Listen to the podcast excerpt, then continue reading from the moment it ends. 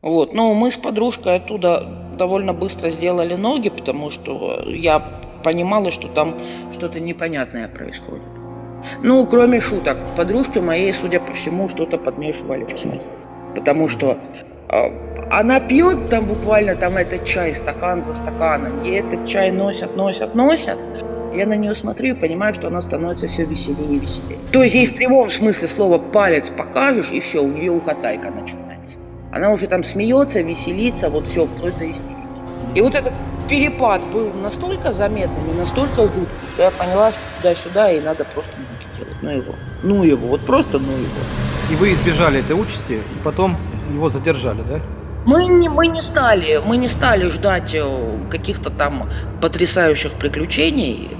И я по-быстрому смотала удочки, там я там в итоге действительно подружку выносила чуть ли не на себе, потому что ее в итоге просто рубила.